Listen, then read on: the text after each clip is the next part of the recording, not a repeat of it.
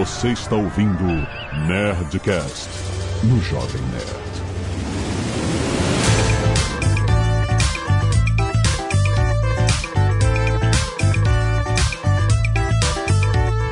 Landa, landa, landa, nerds! Aqui é Alexandre Antônio, Jovem Nerd, e eu comprei meu PlayStation 4 com o Carlinhos. É, então, aqui quem fala é o Carlinhos, Carlinhos Troll, o empreendedor com mais sorte nesse mundo, eu digo. Aqui é Flávio Augusto, hoje a gente vai falar do sonho americano. Aqui é o Zagão, eu quero ir no acústico do Flávio. Flávio da Viola. Que, que isso, hein, meu? Agora o cara tá todo fazendo. Acorda de manhã, começa a tocar musiquinha romântica no, no- no violão. Tá demais. O cara tá no rumo da aposentadoria mesmo. Falta pouco, falta pouco. Muito bem, nerds! Estamos aqui em mais um Nerdcast empreendedor trazido pelo meusucesso.com. Você já sabe, a sua escola de insight e negócio, cara, que você assina e tem acesso a um conteúdo inacreditável. Não só estudos de casos dos maiores empreendedores do Brasil, mas séries. Séries, por exemplo, a série Trends. Essa é boa, essa é boa. Feita no, no Vale do Silício, falando sobre as tendências do futuro da pesquisa da inovação, o que, que vai acontecer com o mundo dos negócios, qual é o próximo passo do Vale do Silício. Muito incrível, tudo isso você tem acesso com a assinatura do meucesso.com. E hoje nós vamos falar de uma história inspiradora, cara. Nós vamos falar da história de Carlinhos Troll, olha só, que merece estar aqui no Nerdcast Empreendedor, justamente porque ele foi um cara que chegou nos Estados Unidos. Quem não conhece, ele tem um canal chamado Realidade Americana, onde por vários e vários anos ele mostrou como era a vida de um brasileiro nos Estados Unidos, tentando a sorte, tentando a, sabe, é, buscando o sonho americano, aquela coisa de, sabe, conseguir a prosperidade. E cara, as pessoas acompanharam, quem acompanhou ele durante esses anos viu uma história incrível de um cara perseverante. Ele diz que tem muita sorte, mas eu sei que ele soube aproveitar muitas oportunidades e a gente vai ouvir como o cara que começou empurrando carrinho do Walmart nos Estados Unidos, criou a sua própria empresa, fez ela crescer e vendeu a empresa agora recentemente e tá, Tá milionário. Tá, tá- é? Cadê, cadê, cadê, cadê, cadê o cadê milhões aí? Cara, é uma história muito maneira, mas fica aí que é muito bom.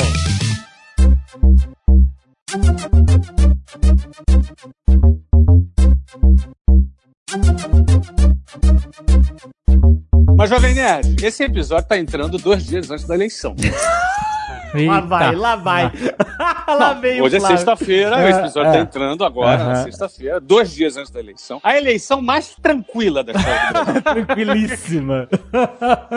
Então, eu acho que vale a pena a gente falar que quem ficar e assistir esse episódio inteiro, Não. lá no final nós vamos declarar nosso voto, não é isso? Jovem Ah, Nerd? não, não, olha, você tá criando um clique. Olha o clickbait, seu Flávio. Não, só pra Não, quem, só pra quem ficar até o final, né?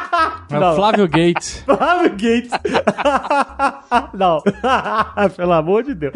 Ah, se ele quiser declarar o voto dele, vai pro fundo. Bom, então se você quiser ficar até o final pra saber, vou te dar um conselho. Desliga agora e vai embora. e a gente não vai tocar nesse assunto. Vamos falar de um assunto mais inspirador do que a eleição, né? é, exatamente. A gente, a gente acha muito bom a oportunidade do Carlinhos estar aqui, justamente porque, pô, todo mundo adorou o episódio do Rick Chester, né? Foi uma, uma história realmente também inspiradora e a gente quer trazer outras histórias inspiradoras muito maneiras de gente como a gente, rapaz. É muito mais palpável, principalmente o Carlinhos, que é um cara que tá na internet documentando toda essa trajetória, né? Mas, cara, conta pra gente. Assim, você chegou nos Estados Unidos Onde você morava, Carlinhos? O que você fazia e por que você decidiu sair do Brasil? Vamos começar por aí. Era do sul do Rio Grande do Sul, tava em Porto Alegre, trabalhava com edição de vídeo, numa empresa de formaturas e eventos. E a minha mãe veio pra cá, uns, sei lá, uns 8, 9 anos antes de eu vir, casou, conseguiu a cidadania e aí aplicou pra mim, levou 7 anos. Eu, como maior de idade, eh, solteiro, levou 7 anos pra sair o, o meu green card. Eu sou Certo. aquela exceção que já vim com documentação pra cá, né? Que a gente, eu brinco Uhum. no canal, que a maioria vem com tentando vir, eu já vim com, com o green card, né? Você não, não correu o deserto, não. Não precisei. Ah, a maioria do pessoal não corre deserto. O pessoal vai com outro tipo de visto e depois fica fora de status, que é a nomenclatura que se usa. Acontece bastante, exato. Ou até tenta mudar aqui, tenta pegar um de estudante, ou casa e consegue a documentação. Foi o caso da minha mãe, por exemplo. Ela veio pra cá, casou e conseguiu a documentação dela aqui, né? Ficou, daí ficou direto. Mas sua mãe casou por amor, Carlos. Eu acho que sim, né? Viveu com ele até o final da vida. Conseguiu fingir bem, senão. Um contrato a longo, né? De longo tempo, né? Pô, maravilha. Mas aí, assim, quando você decidiu ir pra aí, você foi também porque tinha a oportunidade do Green Card, mas não teve nem nada no Brasil que representou uma ruptura pra você, ou seja, uma insatisfação no trabalho ou na segurança. Não teve nenhum motivo específico que Então, não. a todo. oportunidade que você abriu. Ah, isso. A, a minha mãe era professora no Brasil, se aposentou antecipado pra vir pra cá. E ela, tipo, andava de ônibus, não tinha carro e tudo mais. E depois eu vi a minha mãe crescendo aqui nesse tempo que ela ficou com um carro Entendi. novo. E aí putz, eu, eu quero- muito isso pra mim. Porque parece que lá eles estão abrindo muitas portas para as pessoas, né? Pra quem Uhum. quer crescer na vida. Aí eu. Você viu a sua mãe em pouco tempo tendo uma ascensão mais, maior do Muito. que ela teve na vida toda. Muito, ela comprou uma casa financiada com o banco, mas comprou a casinha dela. Tinha um carro zero também financiado, mas ela tinha oportunidades que ela não tinha no Brasil. Sei, eu pensei sei. que eu poderia ter as mesmas aqui, né? E a tua mãe trabalhou em alguma área aqui nos Estados Unidos? Ela conseguiu transferir o diploma dela, fez mais um- uma extensão e virou professora do estado na Virgínia. Então, como professora, ela conseguiu também melhorar bastante a vida dela. É, acho que aqui o- nos Estados Unidos os professores são, são bem remunerados, é, eles acreditam bem nos professores, né? Ela tinha uma remuneração boa, ajuda do estado, boa. E aí nos Estados Unidos tem uma diferença grande que é o crédito, né? Você, que se é um bom pagador, você tem acesso a um crédito que realmente te facilita comprar uma- um imóvel, comprar carro, né? Tem leasing, financiamento, né? Várias. Além do crédito, você tem um juros menor, não é? Que você vai pagar aqui uns juros de 2 a 3% para comprar uma casa ao ano, né? Para comprar ou uma casa ou um carro. E além disso, você tem os produtos que têm uma carga tributária menor, né? Enquanto no Brasil você tem um, um custo médio de 50% de impostos embutidos nos produtos, aqui nos Estados Unidos varia entre 6 a 8 ou 9%, talvez, a depender do estado que o cara mora. Na Flórida, se não me engano, é 6%. É, ou seja, é, metade do valor de um carro é imposto no Brasil. E apenas, vai, mais ou menos aí uns 5% do valor de um carro é imposto aqui nos Estados Unidos. Ah, aqui, aqui é, melhor, é melhor você ser pobre aqui. É, o resultado é que você tem maior poder de compra, é isso, na economia daí. É isso. Mais poder de compra e mais acesso a crédito, que facilita a compra. Uhum. O pobre vive, vive muito melhor aqui. É melhor ser pobre nos Estados Unidos que pobre no Brasil. Porque eu vim pra ser pobre aqui e vivia muito melhor do que no Brasil. O cara aqui nos Estados Unidos, Carlinhos, você tá falando da Flórida, né?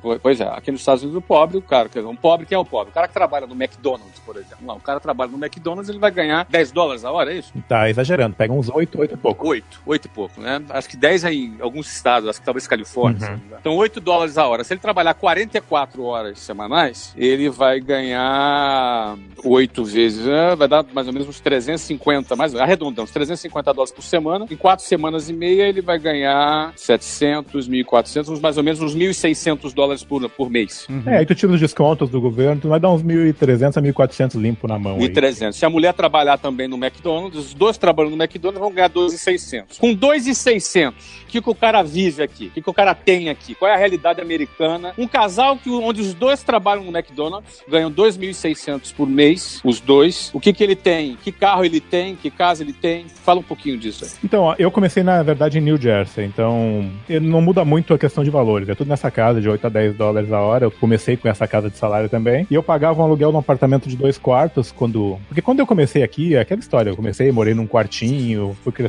Mas quando eu aluguei meu próprio apartamento, eu pagava mil dólares de aluguel, dois quartos. Então tu já calcula que também não é, não é um, o custo de vida aqui, digamos que com- como eu falei, com 2,600, tu vai tirar pelo menos mil aí pra um aluguel. Um carrinho tu consegue já financiar por uns 300, no- no- sei lá, ao mês, pegar um carro novo, aí vai dar uns 300, 300 e pouco ao mês. Dá pra viver, sabe? Um casal consegue viver com esse salário, que seria o salário mínimo daqui. É, e se ele tem crédito, com esse mesmo mil de aluguel, ele paga o mortgage, né? O prestação. Paga, paga, paga, paga. Hoje em dia é muito mais em conta tu parcelar e comprar uma casa, porque isso é mais barato do que o valor do aluguel, né? E isso por causa da taxa de juros baixíssima também, exato, né? Mas então, você falou, ah, eu tive muita sorte e tal. Você pode considerar ah, uma parte dessa sorte, é que sua mãe... Eu acho que não é sorte. Te assim, ele teve oportunidades. Oportunidades, Porque é. assim, a mãe dele tava lá, a gente vai ouvir durante o programa vários momentos que ele fala que é sorte e era ele só agarrando as oportunidades. Porque tem Sim. gente que vê a oportunidade e não agarra. Então, é, a sua mãe tava lá e você podia não querer ter ido pros Estados Unidos, entendeu? É. Querer, porque, ah, não sei falar inglês, puta, como é que eu vou fazer lá? Eu vim pra cá sem falar nada de inglês, sabe? E sem grana, zerado, total. Então, então você não teve sorte, teve coragem, né? Pois é, exatamente o que eu boa, falo. Boa, boa.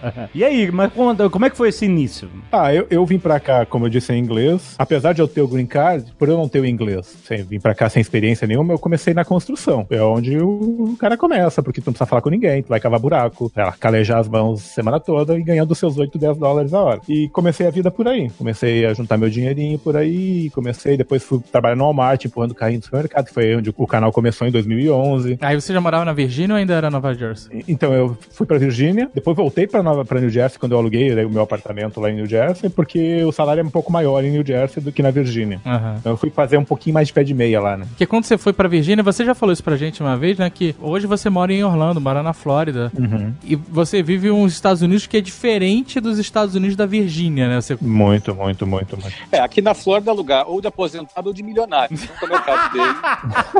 é isso aí. Mas sabe a coisa que eu estranho muito ainda na Flórida? Aqui tem muita criminalidade. Talvez a, nesses bairros mais afastados, cidades mais afastadas, como Intermídio, Intergarden, não. Mas se tu pegar no crimereports.com, o site, tu vai ver que tem muito crime em Orlando porque é uma área muito turística, atrai é. criminoso. Então tem muito arrombamento de carro, de casas vazias de temporada arrombada. Isso tu não é acostumado a ver na Virgínia, por exemplo. O pessoal deixa a casa completamente aberta, literalmente aberta, a porta da garagem, ninguém vai entrar, né? Uhum. É, mas eu acho que é importante só acrescentar aqui, a criminalidade, a criminalidade aqui é altíssima, né? É, são cinco assassinatos a cada 100 mil habitantes, contra 30 assassinatos por 100 mil habitantes no Brasil. Hum. Então, mas isso de cinco é considerado muito alto. Né? Com exceção do ano passado, que teve um, uma coisa, um evento fora da curva aqui em Orlando, que foi aquele massacre que teve numa, numa boate, né? Uhum. Que o cara entrou lá e matou uh, um monte de gente aqui em Orlando. Aí, aí ele levou essa taxa. Mas se você tirar essa, esse caso isolado, sempre aqui é mais ou menos cinco, cinco assassinatos por 100 mil habitantes. Agora, olha que interessante. Chicago já é 15. Caraca. É que é baseado muito da onde vem o teu comparativo, né? Eu sempre digo, se tu vem do Brasil pro Orlando, tu vai estar no paraíso, sabe? Porque é. é tudo muito melhor, tudo funciona muito melhor. Aí, como eu vim da Virgínia,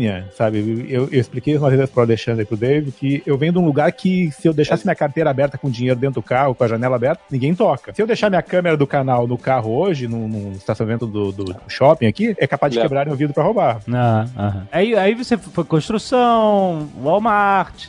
Qual era aquela época que você filmava você se arrastando no porões de casa? É na construção. Eu trabalhei em canador de construção, né? A gente cavava os buracos antes da construção subir e quando tinha algum defeito tinha que andar pelo basement ou quando não é o basement, aquele mini espacinho tem que rastejar. Eu mostrei muito isso no canal também. Você fez tipo um reality show? É, a minha vida inteira eu mostro desde 2011. Ele ainda faz, na verdade. Agora ele faz andando jet ski no lago ali, andando. Ah, ainda não andei, mas quem sabe? Esse bullying. quem sabe? mas nisso tudo eu percebi que parentes e amigos pediam pra eu mandar coisa pro Brasil toda hora, né? Porque eu tava nos Estados Unidos.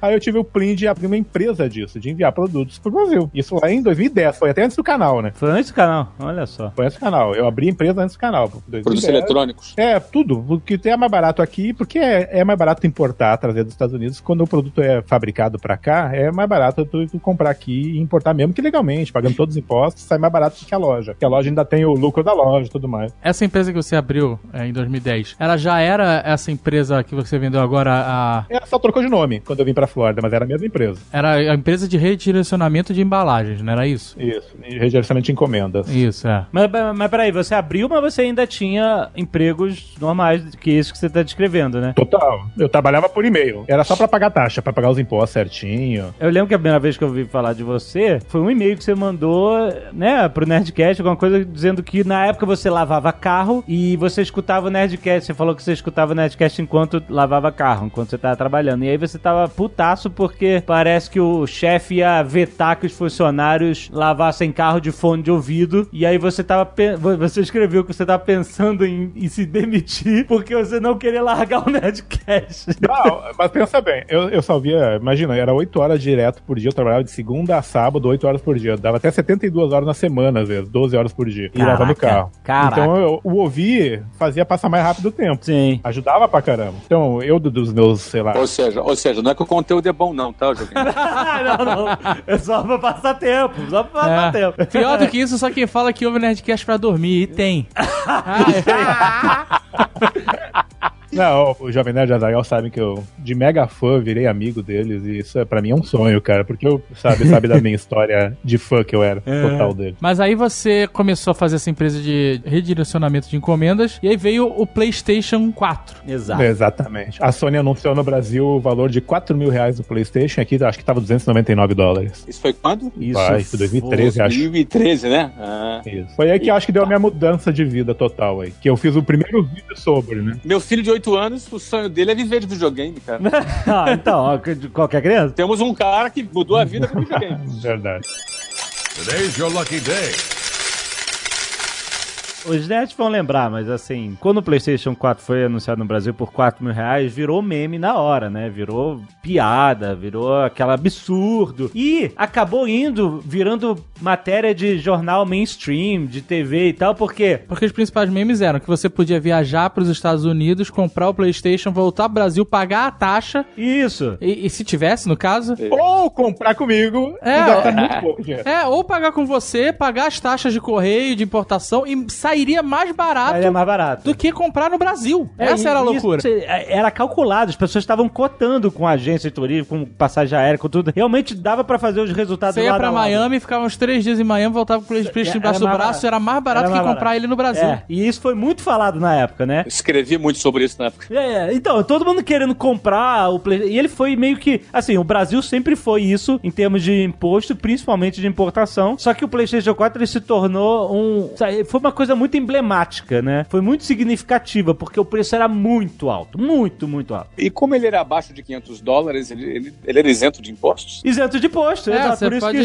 exato. Paga 60% de importação, mas não passa pelo importa fácil. Mas se você viajasse e trouxesse na mala, ele era isento. Verdade, Também. verdade. No meu caso, que enviava, eu virei pra Carol, no, tipo, eu tava vendo a- a- o anúncio. A Carol, minha esposa, a senhora Troll, disse pra ela, eu preciso fazer um vídeo agora antes de todo mundo. E preciso inserir a propaganda da minha empresa nesse vídeo, porque esse vídeo vai viralizar e ninguém conhece minha empresa ainda. Ninguém conhecia minha empresa. Era por e-mail. Olha só, olha só. Onde tá a sorte nisso? Não tem sorte nenhuma. Não tem sorte. Você fica falando de sorte, E aí a primeira coisa que eu fiz é, porque eu- no vídeo no YouTube, os primeiros minutos é o que todo mundo assiste, né? Primeira coisa foi a propaganda da empresa. Mas deixa eu te perguntar uma coisa. Deixa eu- eu entender o conceito, pra quem não entendeu ainda o conceito da sua empresa. É o seguinte: se eu quisesse comprar, na época, principalmente naquela época, só que tem muitas coisas que até hoje em dia você, você não consegue trazer pro Brasil direto. As empresas não mandam. Nem mandam, nem mandam, só manda. A Amazon manda agora. A Amazon manda. A Carlinhos cobra- vendeu, agora a gente pode falar. A Amazon.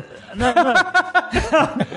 Mas nem tudo, nem tudo. Porque Nem tudo, é quando verdade. marketplace e uma loja menor vendendo via Amazon, algumas não mandam. É, mas, mas sim, a maioria, de, muitas empresas não mandam ao Brasil e o que a empresa do Carlinhos fazia era isso. Ela recebia sua encomenda e mandava pro Brasil. Cobrar uma taxinha pra isso. Mas Claro. aí a, a pessoa não comprava na Amazon ou numa outra loja, ela comprava na sua. Você tinha uma loja. É, eu tinha um serviço chamado que é compra assistida. Então, a Compra assistida. é quando o cara não consegue comprar fora, não tem um cartão, ele pagava uma taxa um pouquinho maior, que eu cobrava cerca de 10% do valor da compra, para eu mesmo comprar para ele. Certo. E enviar pra ele. Isso enviar para ele. Daí ele pagava o frete e 10% do valor total de taxa, né? Mas pagava os impostos, tudo certinho. Tudo, porque videogame é muito grande, ele tem que pagar a importação no legal mesmo. Isso. E no final você por quanto? O PlayStation 4? Ele saía lá importado por uns mil reais, mil e poucos reais na época, porque o dólar Quatro tava... vezes mesmo. e ó, olha só, olha que incrível. Olha o cara. Isso não é visão? Isso não é, agarrar a oportunidade? Não, não, isso é sorte, isso é sorte. É muita sorte, né, Flávio? o cara viu isso. E aí eu lembro que o Carlinhos filmava na época a parede dele tomada de caixa de Playstation e tal. Eu lembro. Nossa, o filme eu, eu comprei na Best Buy 150 Playstations lá, todo o estoque da, da Best Buy. Ainda tem essa loucura. Aí, Flávio, você que gosta de pegar dinheiro com cheque especial e cartão de crédito, essas maluquices que você fazia, o Carlinhos, primeira leva, ele não comprou no fornecedor. Ele foi na Best Buy comprar. Foi, foi na fila. Eu não sabia onde buscar em fornecedor. E tava em falta, né? O lançamento do PlayStation foi. Eu tinha que ir pra fila. Foi. Então, eu cara, tudo. quantos Playstations no total, mais ou menos, você deve ter? No início foi cerca de 1.500 PlayStation enviados pro Brasil. Todo- ah, o Jovem Nerd contou aí que eu que enviei, mas era segredo até hoje, porque ninguém sabia. porque eu enviei pra todo mundo que tinha a ver com games no Brasil. Todo mundo do YouTube comprou comigo. É verdade, é verdade. Inclusive eu. Inclusive o Jovem Nerd. Mas no final você deve ter enviado quantos? Ah, deve ter passado uns 3, 4 mil, porque eu no- deu um boom grandão no início e depois vai baixando. normal. Caraca, 3, 4 no PlayStation, meu Deus do céu. E aí depois você passou a comprar direto da Sony, não foi isso? Eu não, eu fiz a aplicação, aí precisava um monte de documentação e eu continuei comprando nas lojas, porque eu já tava ganhando bem em cima, eu tava ganhando uma grana alta. Pra mim, pô, trabalhando ainda, eu trabalhava ainda nessa época. Você tinha um emprego normal, Isso, não, a, a empresa não era minha renda, né? Eu, eu tinha o canal do YouTube e tudo mais, mas e, e aí sim eu comecei a viver disso. Daí eu vi que dava pra crescer a empresa, investir em site e tudo mais. Porque até então era tudo por e-mail ainda. Ah, tá. O cara compra. Nossa, era tudo. por isso. Você não tinha plataforma de compra, de venda. Não, eu tinha montado uma lojinha dessas gratuitas aí de internet pra poder vender os Playstation, pra poder enviar os Playstation. Agora, peraí cá, você tinha. Qual era a tua margem no Play? Era 10%? 10 a 15%, dependia do, do se tinha estoque nas lojas, se não tinha, eu botava 15 porque eu ia pra fila, coisa e tal. Vou te falar que é pouco, hein, Carlinhos? Tu podia ter botado mais aí. Mas sabe que o volume ajudou, né? O volume nos ajudou Sim. a ficar Mas essa é a diferença, Jovem Nerd, do milionário pro bilionário. É verdade. Tá vendo? Mas é, então, foi justamente na época do PlayStation 4 é que você teve essa oportunidade que você agarrou de ser um cara que tava fornecendo, o cara que tava fornecendo o PlayStation 4 pro brasileiro por causa daquela crise de, de ah, meu Deus, é caro demais e tal, isso aqui era muito mais barato comprar com você, tudo legalmente. Nessa época que você passou a trabalhar 100% na empresa, foi isso? Isso. E quanto tempo levou também? Posso dizer porque aí a minha empresa ficou conhecida, sabe? Aí eu tinha muito cliente. Então eu já não precisava mais de outras coisas. Eu vi que isso dava pra manter, dava pra pagar as contas da casa, e eu poderia viver, fazer um dinheirinho bom. E aí realmente eu foquei em tentar crescer a empresa. Comecei a aumentar o- a comissão de afiliados, comecei a, a, sei lá, botar o que eu tinha na cabeça. Como eu expliquei pra vocês lá no início, eu não tenho essa experiência de empreendedor. Eu tava botando o que eu via na internet. Eu não tinha acesso a meusucesso.com.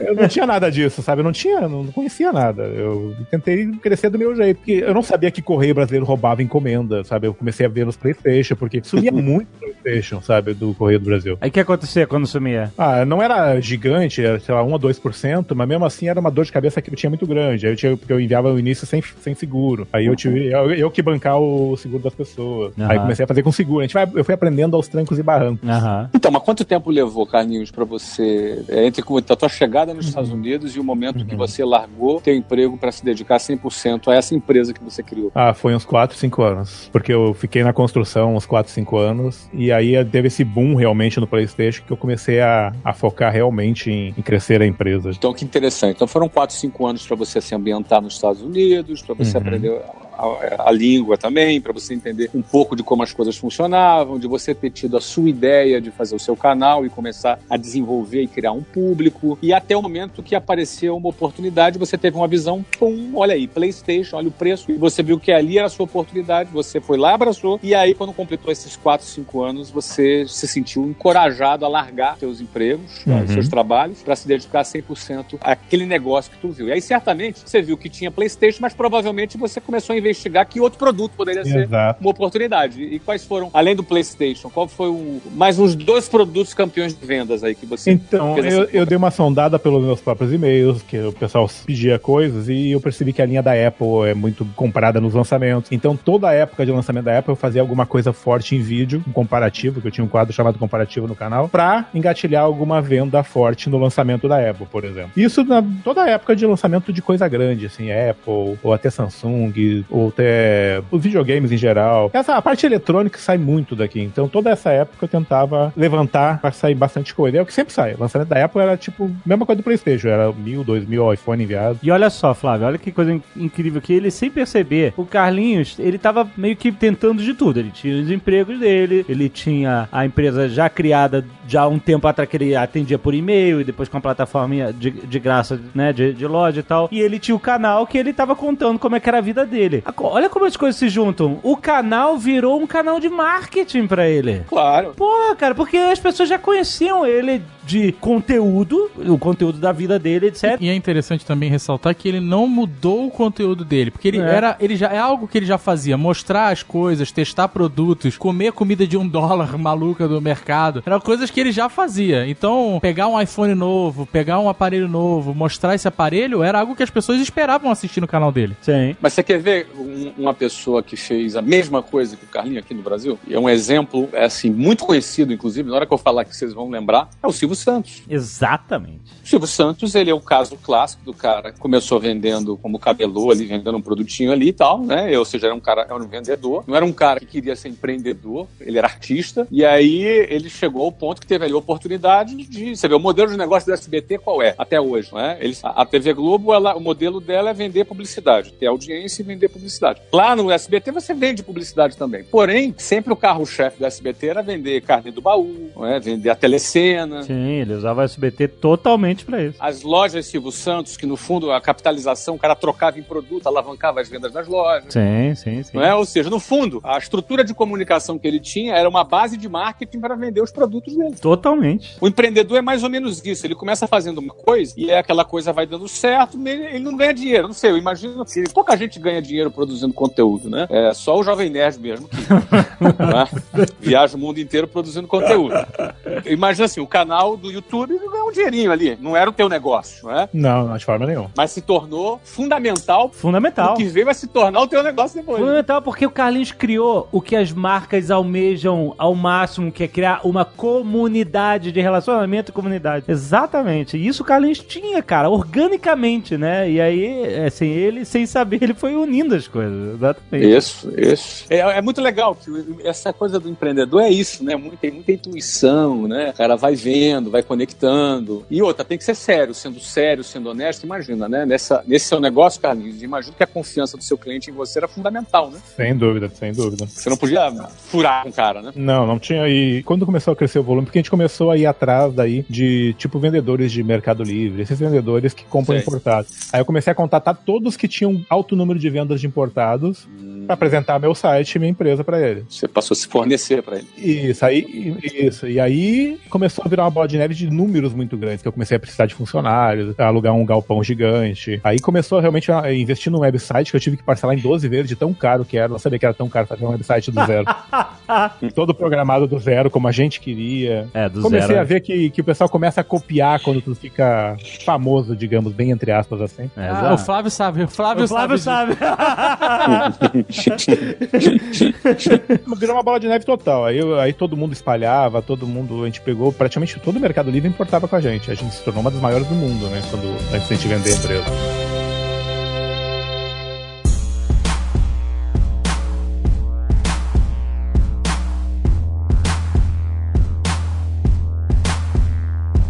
Então, no final aí, no teu, no, digamos assim, no ápice aí, Carlinhos, quantos funcionários, quantos pedidos por mês? O que você pode falar de números aí? Posso, posso, posso. Sim. A gente tava com 13, 15 com a gente, funcionários. Pra quem trabalha só em casa, pra nós era um número gigante, um gasto gigante. Perfeito. E passava de mil envios a cada 3, 4 dias. Nossa! Três, quatro dias, mil envios. A gente já tinha Você tá- contrato com a SPS de descontos, a gente Pô, peraí, mil envios a 3, 4 dias? São 10 mil envios por mês. Cacetada! Caraca, Carlinhos. até mais, hein? Tô, tô jogando um pouco baixo. É, de repente, em época de lançamento, né, devia do- dobrar ou triplicar. É, a gente pegava funcionário, a gente, a gente chegou a bater 42 ou 43 funcionários em período assim de, de correria, assim. A gente pegava temporários, né, pra essa época. Eu quero falar dessa transição, porque quem fez isso no início era você e a Carol, sua esposa. E aí, vocês faziam tudo, né? E aí, quando vocês começaram a crescer, a demanda do PlayStation, a expansão, era, ainda era vocês. Como foi essa, o momento de assim, cara, a gente precisa delegar, porque nós somos o funil, porque vocês se tornaram um funil de uma operação que tá ficando grande demais pra vocês dois, certo? Quando a gente viu que a gente usava o- um dos quartos da nossa casa alugada aqui em Orlando pra fazer, né? Então era uma- um quartinho com um monte de caixa, porque entrava e saía muito rápido o volume de caixas, então não, não acumulava muito. E a gente viu que começou a ir pra garagem. Por enquanto era só eu e ela. Aí quando tava lotando a garagem, a gente precisou pegar duas pessoas pra nos ajudar, porque a gente não tava dando mais conta. Aham. E aí, quando lotou a garagem, acho que a gente viu que. Porque o pessoal tinha 60 dias pra enviar o produto. Então o pessoal deixava e comprava bastante coisa pra enviar maior a caixa. Então comprava em Uhum. várias lojas. E aí a gente viu que a gente precisava de um galpão, mais gente. E aí, aí foi uma bolinha de neve. Botou mais um, mais um, mais um, mais um, mais um. Depois trocou de galpão. Foi tudo ao acaso, sabe? A gente percebeu, opa, tá começando a atrasar um dia nos envios. É até legal, assim, eu não quero ficar chato, né? Eu sei que eu devo estar chato pra caramba, Carlinho, mas não é por acaso, querido. Você que tá ouvindo aí, e sabe o que se chama? Se chama crescimento orgânico. É o empreendedor empreendedor que olha e percebe, agora a gente precisa aprimorar, a gente precisa avançar. Todo mundo que abriu um negócio, a gente já fez mais de 22 estudos de caso no meu sucesso.com. Todos eles foram assim, inclusive o meu. Eu, quando tinha uma escola, duas, três, quatro, a gente nunca sabe que estrutura a gente vai precisar. E eu tô falando isso, não é porque eu quero ser chato com o Carlinhos, não. Eu, eu falo isso com profundo respeito e admiração, porque eu acho maravilhoso ouvir a história de um batalhador, de um trabalhador, de um cara que começou do zero e que de repente em algum momento enxergou uma oportunidade, sabe? Em algum momento o cara tá lá consertando o cano, entrando debaixo de, sabe, rastejando lá para consertar um cano, um cara, um batalhador, um trabalhador. De repente o cara tem uma ideia e aí ele enxerga. Só que ele nunca vai enxergar tudo, né? Nunca, Não, nunca. Né? Você, quando você abriu, começou a vender PlayStation, você não imaginou que você ia chegar a 20 mil pedidos no mês. Nunca. Ninguém imagina isso, né? A gente, a gente vendeu, quando a gente vendeu, a gente tinha 356 mil clientes. Nossa, Carlinhos. Incrível. Eu posso falar de um defeito nosso nesse empreendedorismo todo? Quando a gente tava para vender, a gente percebeu que a gente não conseguiu fazer uma reestruturação da empresa. Porque quando a gente começou, eu e a Carol, minha esposa, a gente não cobrava nada a não ser as taxas na hora do envio. O cara podia usar nosso serviço de graça. Na hora de enviar, ele pagava entre 2,50 e 12 dólares, dependendo do peso da sua caixa para enviar. Essa era a única taxa que ele tinha. Só que conforme a gente foi pegando novos funcionários, alugando um galpão, porque antes era em casa, não tinha aluguel, aumentou muito as despesas da empresa. Alugando caçamba de lixo, né? Não tinha um negócio desse de alugar caçamba de lixo por causa do volume de papelão, de caixa? Tivemos que alugar uma caçamba gigante lixo que tinha pagamento mensal altíssimo. Então aumentou muito as dívidas. A gente teria que ter, talvez, contratado algum profissional, porque não é da nossa área de empreendedorismo, para fazer uma reestruturação. Porque quando a gente vendeu, a gente já estava num, num, num enforcamento de já não ter mais salário, eu e ela, para poder manter a empresa. Uhum. Porque estava muito grande, tinha muito funcionário, muito salário, muita despesa. Então, isso eu vejo como um erro nosso. Perfeito, A gente teria que, a gente teria que estruturar ela de novo, cobrar uma taxa. E a gente tinha Uhum. medo de fazer isso também, né? O pessoal acostumado há tantos anos sem pagar Uhum. taxa. Uhum. Mas é um erro nosso. Eu abro o olho pra alguém. Mas olha que legal, mas hoje você aprendeu. Eu não saberia o que fazer ainda, mas eu sei que eu errei nessa parte. Ma- mas, mas vamos lá, então, então deixa eu te provocar. Vou te provocar um pouquinho então. Vamos lá. Você, quando vendeu a sua empresa, você teve uma cláusula de no compete? Tenho, por alguns anos. Não sei se nem se eu posso falar quantos anos, mas tem. Pode, pode, pode falar assim. Geral, não precisa Ah. falar, não. Não precisa falar, não. Se, Ah. não- não- se eu tiver dúvida, é, é melhor não falar. Mas No computer significa que o Carlos não pode ab- abrir um negócio igual que ele tinha com outro nome. É, isso. quando eu vendi a WhatsApp, eu não podia abrir uma WhatsApp por cinco anos. É o mesmo que o meu, então. Acho que é meio padrão. Isso, é meio padrão, né? Eu lembro até que o Carlos Wizard, ele, quando vendeu a Wizard, numa vez num jantar, ele brincou comigo. E aí, quanto tempo eu sou no compete? Uhum. Aí eu falei, há cinco anos, ele, o meu são três. Haha, eu vou votar primeiro que você. o que ele não contava é que eu ia comprar o WhatsApp de volta. né? É, exato. Aí eu voltei primeiro que ele. No final ele veio pra WhatsApp e a gente ficou sócio. É, Engraçado legal. essas histórias. né? É então, assim, eu pergunto isso. Já se passaram quanto tempo do seu não compete? Ah, acho que seis meses. A gente vendeu esse ano agora. Ah, seis meses. Seis meses. Muito bom. Falta tempo ainda. Mas eu Falta posso tempo. voltar daqui a uns anos. Pode, pode. Por que não? Mas não acabou por aí, não. Porque nesse negócio de surgir oportunidade, que, eu- o que eu acho. Eu falei isso pro, pro Carlinhos é, recentemente, né? A gente teve em Orlando. A gente almoçou com o Flávio, jantou com o Carlinhos, foi bem legal. E aí eu falei que o mais legal do caso dele, dos mini estudos de caso dele que a gente tá fazendo aqui, é que ele vê uma. E tem muita gente, hoje em dia, eu percebo isso, tem muita gente que tem que se preparar demais para as coisas acontecerem. É. A pessoa tá sempre querendo se capacitar ao máximo e as oportunidades estão passando na frente da pessoa e ela sempre tá, "Ah, eu- mas eu tenho que me preparar pra isso, eu tenho que preparar. Eu não tô dizendo que a pessoa não, não tem que estar preparada, mas ela também tem que ter uma, uma certa ânsia de agarrar uma oportunidade quando ela aparece na frente e vai se preparando junto, É. sabe? Não é para tudo e vamos esperar eu estar completamente pronto pra aí sim existir um momento perfeito, isso nunca vai acontecer. É, E agora o Carlinhos virou professor de exportação e importação. é isso aí. Mas pensa comigo, oito anos que eu faço a mesma coisa. Tudo que eu fiz nessa vida adulta de Estados Unidos, aqui, digamos, foi aprender todas as técnicas e macetes pro cara importar legal, importar legalmente, de como comprar na loja X, de como pagar. Aí muita gente pedia pra eu fazer esse curso, mas sabe que vender com curso online, escola online, o pessoal às vezes dá muita porrada, principalmente pra quem produz conteúdo. E eu não queria fazer. Mas quando eu fiz o vídeo de venda da minha empresa, engatilhei pra ver quem tinha interesse. Quem se tivesse bastante gente, eu faria. E logicamente já deixei um e-mail de contato único pra isso. E foram 4 mil e-mails pedindo o curso. Aí eu fiz o curso e a escola já abriu o curso de importação aí. E já estamos lá, aí. passando de mil, mil vendas em Caraca! duas semanas que a gente lançou agora, acho. Ah, que espetáculo. Mas foi sorte, né, cara? Foi sorte. Um pouquinho, tem. Pô, Agora, sabe, é engraçado, eu costumo dizer o seguinte, né, cara? Meu pensamento sobre sorte, esse negócio deu uma treta outro dia no Twitter, né, que esse cara defendia que era, que era sorte e tal. Esse pensamento sobre sorte é, é um pensamento estatístico. Sorte é uma, é uma estatística. Então, é como você fazer. Na, na venda online, por exemplo, você faz uma estatística de conversão. Eu já sei que para fazer uma matrícula num curso de inglês, por exemplo, você tem que. Já falei isso aqui inúmeras vezes, vou usar, vou usar esse exemplo mais uma vez. O cara tem que fazer 30 chamadas, das 30 chamadas marca 5 reuniões, das 5 reuniões ele vai fazer duas matrículas. É uma estatística. Ele vai falar com 30 pessoas no telefone e vai, falar, e vai fazer duas matrículas. Então ele vai levar 28 não e vai ter dois sims. Então não, não é uma questão da dei sorte, fechei. Não, você falou com 30 e fechou dois. É uma estatística, né? Então, é, no fundo, às vezes a pessoa tem que abrir três negócios para dar certo. Né? E eventualmente o cara do primeiro já dá, já dá certo, como é o caso do Carlinhos aqui. Já, já tá abrindo o segundo e vai dar certo de novo. Ou seja, é um cara que tem uma estatística excepcional. É esse o pensamento específico aí que a gente tem, que eu tenho. Ah, mas a gente não falou sorte, dos meus né? errados também, não. Não, então. Quando eu, quando eu cheguei, eu tentei montar um, tipo, uma lista amarela, página amarela de comércios brasileiros nos Estados Unidos. Deu errado. Não deu, deu errado. Pronto. Então, então se você tem mais uns dois ou três exemplos aí, você tá na média. Pronto.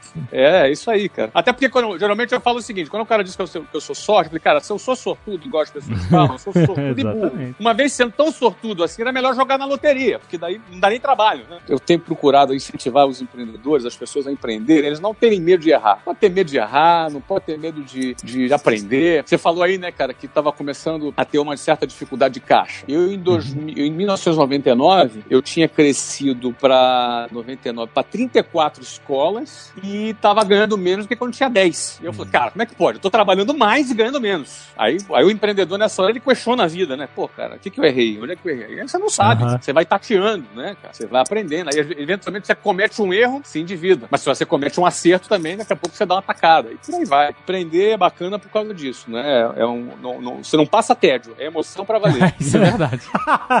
Mas falando de não passar tédio, o Carlinhos também teve momentos assim, de dificuldades que a próprio tamanho da empresa, né? Se você quando era pequenininho, você jamais pensaria em ter dificuldade com essa. Até, até de problemas lá que teve uma investigação. né, Caraca, ó, Homeland escuta essa história, Flávio. Essa É muito história maneiro, é né? sinistra. Como a gente tinha muito cliente, então o, o volume de produtos estranhos que chegavam era absurdo. Tipo, maluco comprando calcinha usada no eBay, coisas, vibradores gigantes. E do nada chega, já chegou droga lá em casa, na, em casa não, lá na, na empresa. Então, do nada chegou investigadores da ICE, né? E eu, Sim. meu Deus do céu, o que, que eu fiz de errado? Eu tenho todo mundo contratado legalmente. Tava apavorado já, seis caras da ICE. Você aí você é, é a- É a polícia de imigração, de, que protege bordas e fronteiras em geral. Uhum. E eu, quando vi a ICE, pensei, meu Deus, do céu, será que alguém apresentou documento falso? A primeira coisa que ele disse, você tá tudo certo, não é nada contigo. Nós precisamos desse nome dessa pessoa, de tudo que chegou dessa pessoa aí, porque ele tentou enviar drogas da China pra vocês aí, drogas pesadas, em quantidade enorme. E aí nisso foi, eles pegaram todas as encomendas da suíte dessa pessoa, abriram com máscara tudo pra localizar e não tinha nada, mas ele foi toda uma investigação. Eles pediram, na verdade pediram não, tinha uma ordem judicial pra gente fazer o envio pro Brasil pra eles poderem prender o cara no Brasil. Caraca. Porque ele fez a solicitação de envio como se tivesse a droga. Pô, com a- agora eu quero saber o seguinte: você registrou, fez isso, fez uma reportagem sobre isso? Eu seu canal? gravei tudo, mas não Olha aí, olha aí, cara. Tem E vai, tudo gravado. e, e vai me falar que é sorte. Você é uma águia, cara. Você é avião, meu. Você é um avião. que loucura, cara. Olha aí, que espetáculo, cara. Eu fiquei com medo, pô. mas eu tenho tudo gravado. Um dia, quem sabe. O cara tava mandando da China pra sua empresa. Isso, eles tentam despistar, né? Eles tentam. Ele compra muita coisa da China e no meio vem essas drogas, velho. Ah, tá. E, Tanto que a gente virou amigão dos caras da ICE. Qualquer coisa suspeita a gente ligava. Tanto que eu fui. Esse eu mostrei no. Chegou uma pasta de maconha da Califórnia, um pacotão. E aí a gente, a primeira coisa que suspeita, liga pra eles, eles iam lá, investigavam. Isso eu mostrei em vídeo. E aí levavam a droga e iam atrás da, da pessoa, né? Caraca, cara, né? Pra você ver. Eles fizeram até uma recomendação que o pessoal que trabalhava com você passasse a usar luva, máscara, esse tipo de coisa. né? Exato, exato. Hum, hum, interessante. Numa dessa tem até risco de terrorismo, né? Pois é, ainda tem essa, né? Tem, Químicos tem. perigosos. É verdade. É, e mais uma vez, coisas que você jamais poderia ter previsto. Só, só a experiência de passar por isso que te mostrou, né? Como é que funcionava. Mas é legal, participei de uma investigação internacional de drogas aí pra prender um traficante. Today's your lucky day.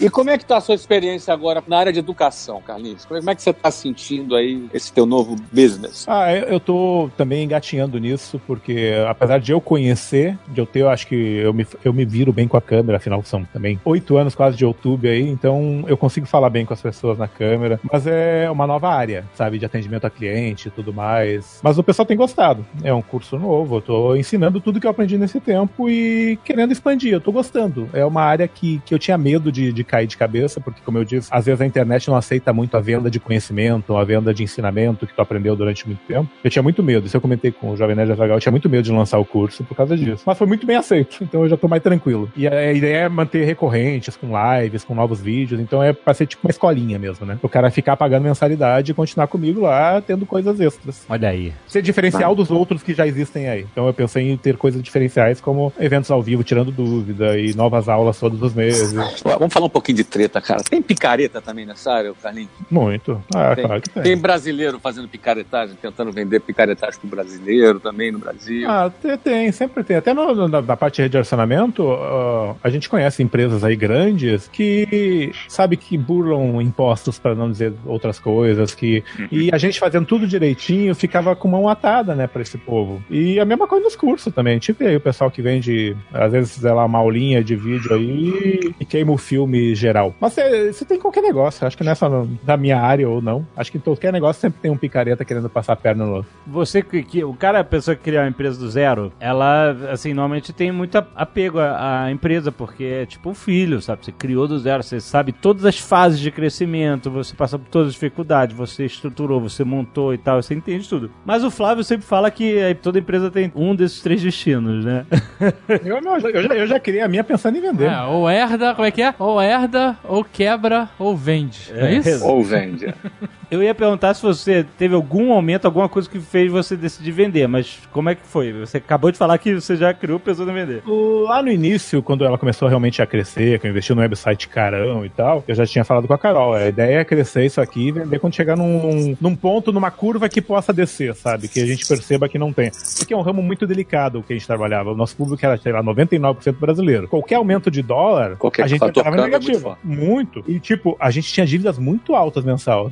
Qualquer furinho vermelho, ele podia quebrar a nossa empresa do nada. Aham. Então eu tinha, ela tinha uma vida útil para ser vendida. Isso a gente já tinha certeza. E quando surgiu a proposta de uma empresa maior que a nossa, querendo comprar a nossa para assumir o mercado brasileiro, porque a gente era tipo o top do brasileiro, disparado, né? A gente mais vendia brasileiro. E aí eu disse pra ela: ó, é, é a hora certa, porque a gente já não ganha salário há tantos meses, a gente tá só mantendo a empresa, ela dá um lucro aqui e lá, mas é a hora, porque eu acho que tá fazendo a curva para baixo, tem muito concorrente. Porque aquilo que eu falei dos picaretas, muita gente não paga imposto, não tem gasto que trabalha em casa, o cara consegue fazer preço muito menor que o nosso. Então a concorrência fica um pouco injusta para quem faz tudo dentro da lei aqui também. Então chegou a hora, eu disse pra ela, vamos vender, vamos vender. Chegou a proposta, o cara foi lá e aí foi o processo de acho uns 4, 5 meses de documentação pra lá e pra cá e vendeu. Mas você procurou o comprador ou ele veio assim? A gente sempre recebeu ofertas, algumas que não interessaram, ah, algumas até valores exorbitantes que estranhamente vieram, mas a gente nunca quis vender na parte que estava em alta, sabe? Quando a gente estava ganhando uma grana alta. E tinha uma época que a gente estava ganhando um salário bem grande. Então essa hora não era uma hora de vender porque, sei lá, era muita grana vindo por mês pra gente. Mas era salário ou era divisão de lucros? A gente tinha salário e divisão de lucro. Aham. Mas aí a gente sabia que essa curva toda hora acontecia. Principalmente perto de eleição, ou em ano de eleição, que nesse ano. O dólar chegou a quatro e pouco. Quando a gente vendeu, tava quatro e alguma coisa o dólar. Aham. Então, isso causava furos muito grandes na nossa empresa. Não- a, a máquina não girava direito. Quando veio essa oferta, a gente percebeu que era a hora, porque já estava naquela curva que a gente sentia para baixo, principalmente no ano de eleição, com o dólar lá em cima. Então, eu conversei com a minha esposa, lógico, a empresa era nossa, e decidimos que era hora de vender. E como inclui também parceria de, de vídeos, a gente tem uma rendinha extra por alguns anos ainda, sabe? É, garantiu o nosso pé de meia por algum tempo, além da venda, né? Excelente. E como é que foi, Carlinhos, ficar rico? ah, Depende do que, de quem que você considera rico, depende. Olha Aí, aí, aí eu quero ver. Olha, se você for olhar para a média mundial, no Brasil, por exemplo, quem ganha 80 mil dólares por ano é considerado classe alta. Eu, não- eu não diria me considerar. Eu, eu, eu brinquei com o Jovem Nerd Água que eu me, me considero desempregado agora.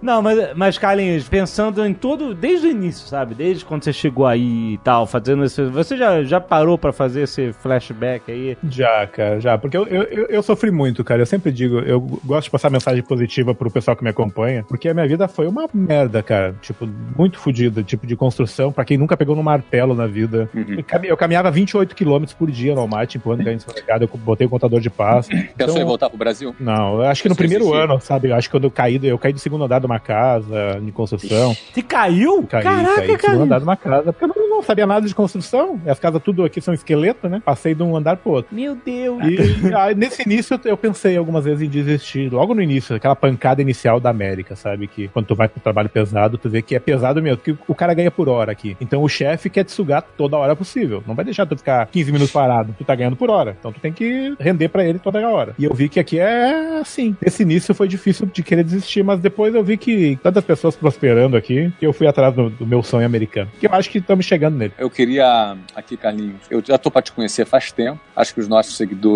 já nos conectaram muitas vezes, né? Muitas vezes. A gente já até chegou a trocar algumas mensagens né, pela internet e rolou até um convite pra gente se encontrar, pra você assistir um jogo com a gente aqui em Orlando. Já que a gente tá precisando ter alguém mais pé quente, né, pra assistir o jogo com a gente. Vai, vai. Começa o Vai bullying. apostando aí, vai. E, e como você é um cara de sorte, né? Você deve ser um cara pé quente.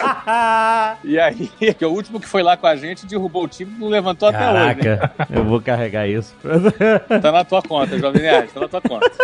Mas, eu, primeiro, eu quero re- reafirmar aqui o convite. A gente vai começar a nossa nova temporada em março só, mas ah, a gente vai ter a oportunidade de se conhecer. Nós somos vizinhos agora, você é meu vizinho de Winter Garden, né? E a gente vai ter a oportunidade de se conhecer, mas eu quero aqui reafirmar pra você, pra tua família, um convite pra gente aqui assistir um jogo, a gente tá junto. Essa é a primeira coisa que eu queria dizer. A segunda coisa é dizer que eu fico muito orgulhoso de ver um brasileiro, guerreiro, lutador, que ralou, que caiu do segundo andar e que caiu na vida também do décimo andar e que vem aqui para um lugar que as pessoas acham que é moleza. Não é moleza, a vida é dura para quem vem assim, igual você veio, começando do zero, dura pra caramba. Mas por outro lado, as portas também aqui exi- existem portas aqui, existem oportunidades, você soube aproveitar, trilhou esse caminho difícil, construiu uma empresa, se tornou a maior do seu segmento, vendeu o seu negócio, fez um pé de meia e agora está começando agora um novo negócio de educação, que eu tenho certeza que vai dar certo, porque você tem know-how, você tem conhecimento. Eu tenho certeza que qualquer pessoa no Brasil que queira saber como ganhar dinheiro importando produto, como usar as ferramentas de importação, com toda essa experiência que você teve, você tem muito a agregar, não, não fica preocupado se as pessoas vão aceitar, não, porque tu sabe é muita coisa, cara. Que você sabe é valioso. Pô, quantas mil horas? Quantas mil horas ele tem de experiência com isso? Dá? mil horas, né? Quantos erros cometeu, né? Quantos aprendizados teve, ou seja, as pessoas não precisam dar cabeçada igual a gente deu, igual você deu, igual eu dei. Que a gente puder passar para as pessoas, pode economizar muitas horas das pessoas. É, cara. com certeza. Eu fico muito orgulhoso, é uma história que eu, eu, eu não me canso, não me canso de ficar feliz com uma história de alguém batalhador que conseguiu evoluir, melhorar de vida. E claro, cara, pô, tu tem quantos anos, ô, Carlinhos? Quantos anos você tem? 42 já. Pô, é até um jovem, cara, uma criança, meu amigo. É.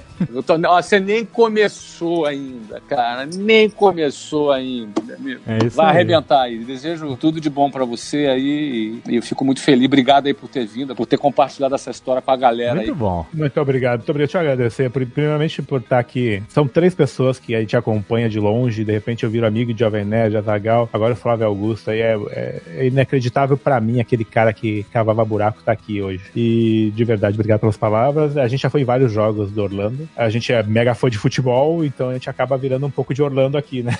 Porque Isso é bom. é bom, a gente gosta pra caramba. Obrigado pelo convite. Com certeza a gente vai estar lá. sim. Obrigado. Valeu, Carlinhos. Foda. Valeu, cara. Animal.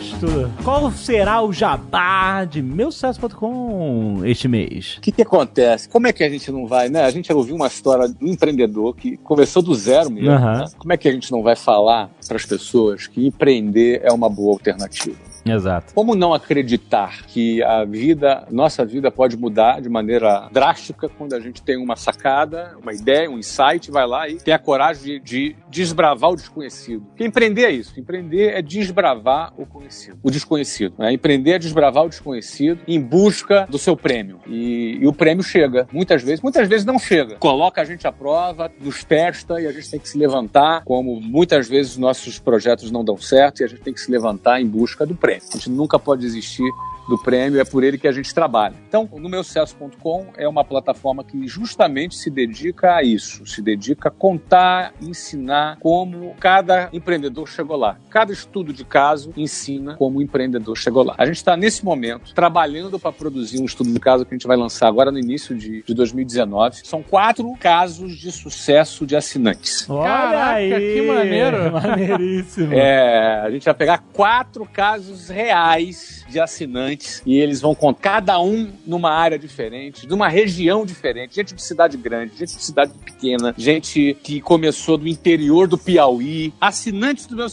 com que criaram seus negócios e tão bem, hein? Tão bem. Acho que desses quatro aí, dois ou três, um eu tô em dúvida agora, não vou falar dos casos por já tá faturando mais sete dígitos por ano. cara. Nossa, Nossa. putz grila, que foda. Animal. É, animal. Uma delas é uma menina do Piauí, do interior do Piauí, que contou uma história que eu fiquei apaixonado pela história dela. E eu vou dizer pra vocês, isso inclusive é um pedido dos assinantes, porque eles queriam estudos de caso de pessoas que não são tão grandes. Isso é muito interessante, né? Porque Não é legal É, isso? e, e assim, não é que os outros casos que a gente acompanhou não tenham valor. Eles têm um valor enorme. Isso, tem muito valor. Até porque eles foram pequenos no início. né? É, e- e- exato, mas você pegar. Porque a gente pega estudos de caso, né? os- principalmente os primeiros, que vêm de longa data, né? Pessoas que já estão no mercado há muito Isso. tempo. Mas você pegar um estudo de caso de alguém que começou, né? Começou agora, Agora, E, já agora. tá, e já tá funcionando, puta, É, isso é incrível, animal. cara. Isso é super legal. Vai lembrar que o meu sucesso.com já existe há, já tá no seu quarto ano, então já deu tempo Sim, exato, né? Exatamente. Isso, isso é que é muito legal. E o mais bacana é que você faz a sua assinatura, uma assinatura anual, custa 900 reais, são 12 parcelas de 75 reais. É um preço bem barato. Eu fiquei imaginando que por apenas 75 reais você tem acesso a aprender o que talvez você levasse anos ou, a- ou levasse muita cabeçada para dar para você aprender. Então, é, uma das coisas que a gente fica muito feliz é ter criado uma plataforma que você aprenda e ao mesmo tempo você não precisa investir 100 mil dólares por ano, que é o preço de um MBA em Harvard, por exemplo. E lá em Harvard, sabe o que você vai estudar? Ah. Você vai estudar estudos de caso. você entendeu? Não, e tem outra coisa. Em, em Harvard não tem sete dias de degustação. É. Não, aqui é o seguinte: sete dias grátis. Você entra, se você quiser maratonar 24 horas por dia e sete dias e ver o conteúdo inteiro, você, Você pode. pode. Não tem problema É, nenhum. irado. E a gente tá sempre lançando conteúdo novo, a gente tá sempre lançando estudos de casos novos. Não tem problema nenhum. Sete dias grátis pra você experimentar, porque o conceito do meu sucesso.com é tão novo, cara, que se eu for te explicar aqui, a chance de não entender é muito grande e eu vou ficar duas horas aqui falando. Tá? Então é melhor você entrar, ver, curtir, A partir do oitavo dia você começa a pagar. Até sete dias, se você quiser cancelar, entra lá, tem as instruções de como cancelar e você não paga nada. E eu recomendo, não é só porque eu vendo, não, não é só porque isso é uma empresa minha. Eu recomendo porque eu, quando criei o meu sucesso.com, eu lembrei que quando eu estava começando a minha carreira, uma das coisas que eu mais tinha vontade era de parar alguém que fosse bem sucedido na rua, mesmo que eu não conhecesse, e perguntar, cara, me conta, como é que você fez? Me conta aí. Isso aí. Como é que foi? Eu morria de vontade de perguntar, porque eu queria saber o caminho das pedras. E infelizmente, eu, como venho de periferia, quem é de periferia não tem muito acesso às pessoas, não tem muito networking. E o meu sucesso.com encurtou essa distância, trazendo esses caras pra você, pra te contar como é que ele fez. né? Então, essa é a minha dica de hoje aí. Valeu, Jovem Nerd. Valeu, Carlinho. Valeu. Não, pera, pera, pera. pe- Quem vocês vão votar?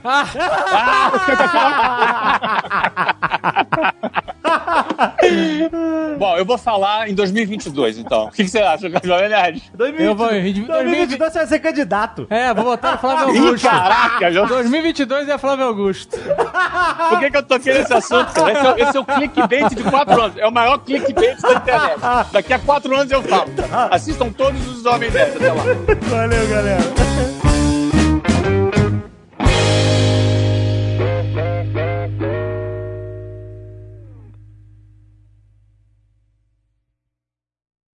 Este Nerdcast foi editado por Radiofobia, podcast e multimídia.